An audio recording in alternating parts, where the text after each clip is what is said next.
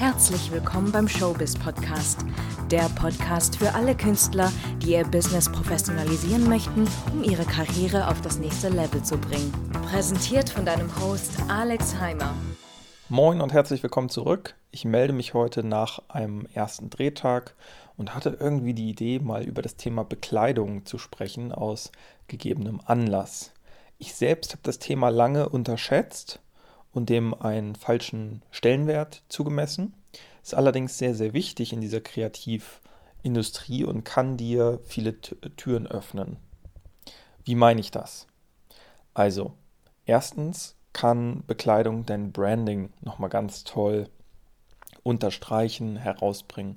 Was für ein Typ, was für ein Charakter bist du? Über das Thema Branding haben wir, glaube ich, auf diesem Channel schon zu Genüge gesprochen. Da will ich jetzt nicht so viel tiefer einsteigen und dich nochmal wieder damit voll quatschen. Falls dich das interessiert, hör dir auf jeden Fall die anderen Folgen an. Ansonsten kannst du dir auch nochmal auf Instagram at showbiz-coaching angucken. Da findest du auch ganz viel zu dem Thema schon bereits.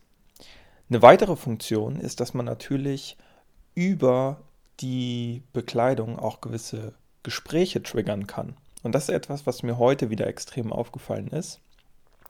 Äh, man triggert Gespräche und man gehört einfach so ein bisschen dazu.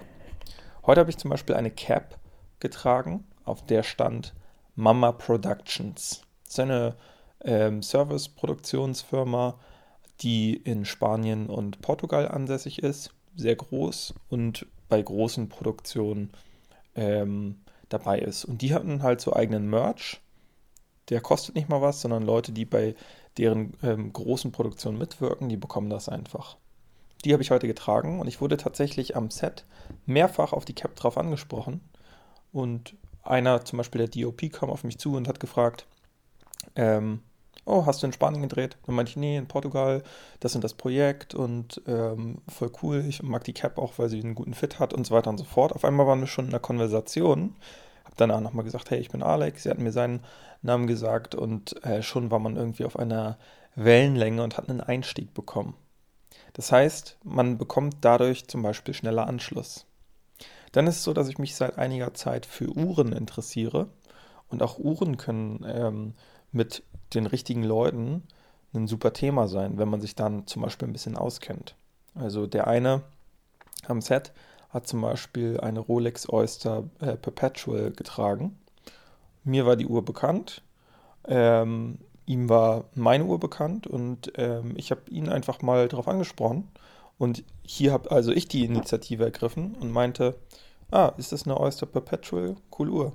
So, in die Richtung. Und schon waren wir im Gespräch und er hat sich gesehen gefühlt, bestätigt gefühlt und auch da, man war wieder auf einer Wellenlänge. Man sagt ja auch immer, dress for success. Ne? Das heißt, so wie du irgendwann oder wie du dich selbst noch in zehnmal erfolgreicher sehen würdest, so solltest du dich am besten schon anziehen. Das heißt nicht immer, dass man ähm, sehr, sehr viel Geld für die Bekleidung ausgeben soll. Aber allein von der Stilistik her, wenn man sich einfach mal anguckt, was tragen erfolgreiche Künstler, Künstlerinnen, das dürfen ruhig extrovertiertere Sachen sein.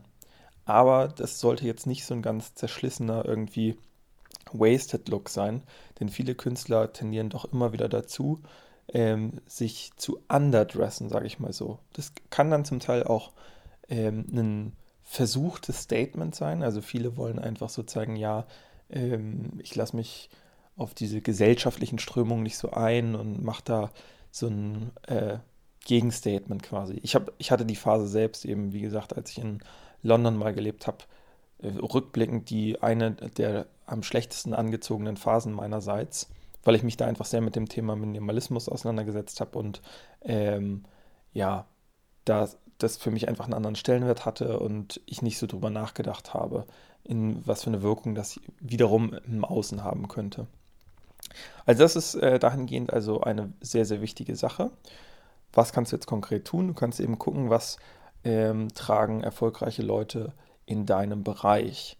Dann ist natürlich auch so, dass gewisse Kleidungsstücke auch zu einem Wiedererkennungswert führen oder eine, eine Art Markenzeichen sein oder werden können. Das heißt, du kannst dich auch mal beobachten, was trägst du so, wofür bekommst du irgendwelche Komplimente und wie kann man das irgendwie etablieren. Ähm, was ich fast noch so halb dazu zählen würde, wäre auch so eine Art Geruch. Ne? Also es ist genauso wichtig, dass man einfach sehr fresh riecht und wenn du irgendwie einen sehr schönen, angenehmen ähm, Duft versprühst, dann hilft dir das tatsächlich auch, mit Leuten zu bonden und du bekommst Komplimente etc. pp. Das heißt, auch dahingehend sollte man sich Gedanken machen. Rieche ich gut auch beim Sport oder trage ich grundsätzlich gar nichts auf?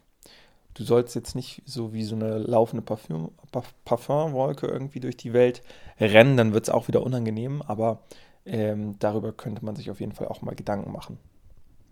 So, zurück zum Thema Bekleidung. Branding hatten wir, Conversation Starter hatten wir als Funktion. Ähm, wenn du dich fresh fühlst und gute Klamotten trägst, dann trägt das natürlich auch deinem Selbstbewusstsein bei und du präsentierst dich nochmal ganz anders, gehst ganz anders auf Leute zu.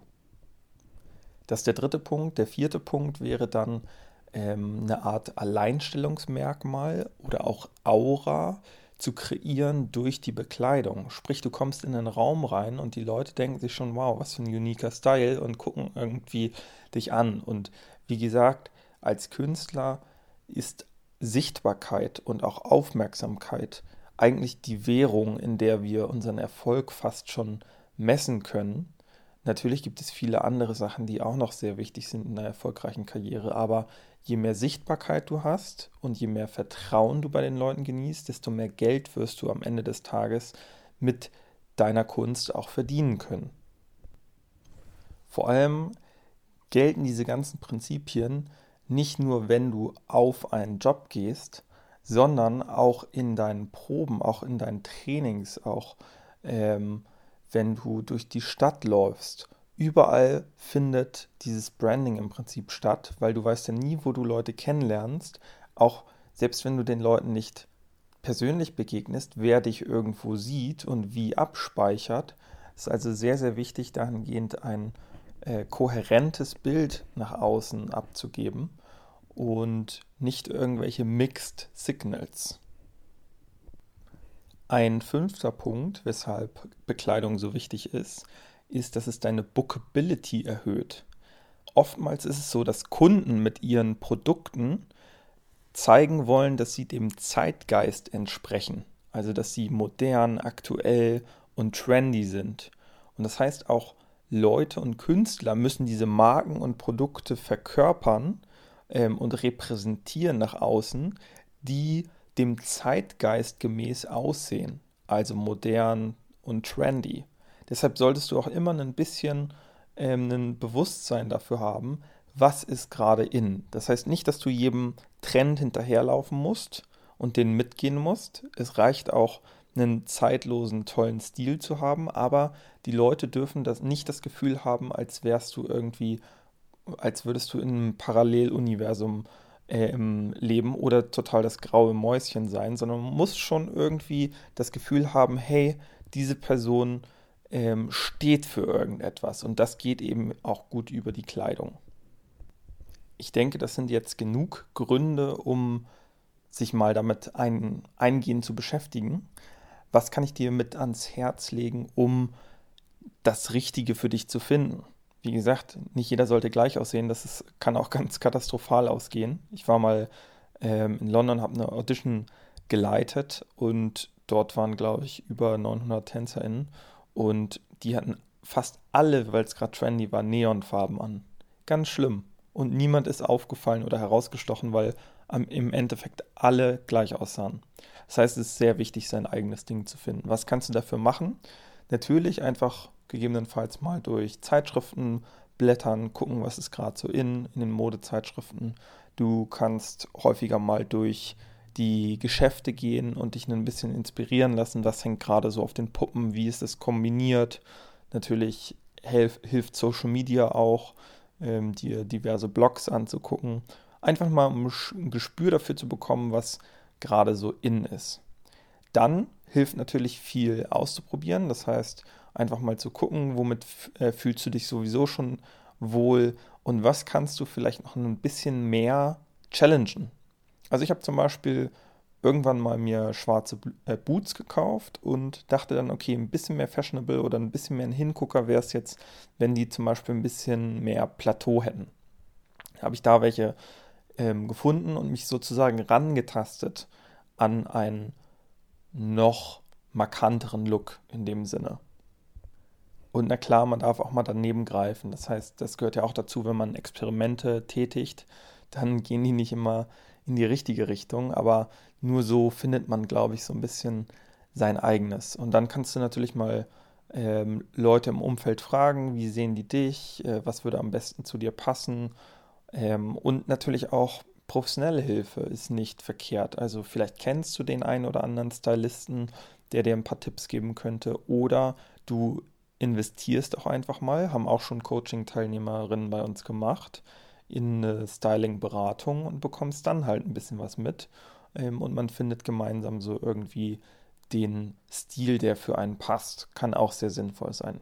Also das ist einfach mal so ein bisschen Input. Ansonsten hast du vielleicht auch ein paar Freunde, die sehr fashionable sind ähm, und musst vielleicht einfach mal anfangen, dich für dieses Thema zu öffnen. Auf YouTube gibt es auch ganz viele tolle Vlogs und ähm, Diaries und äh, Straßenumfragen, was die Leute tragen und so weiter und so fort.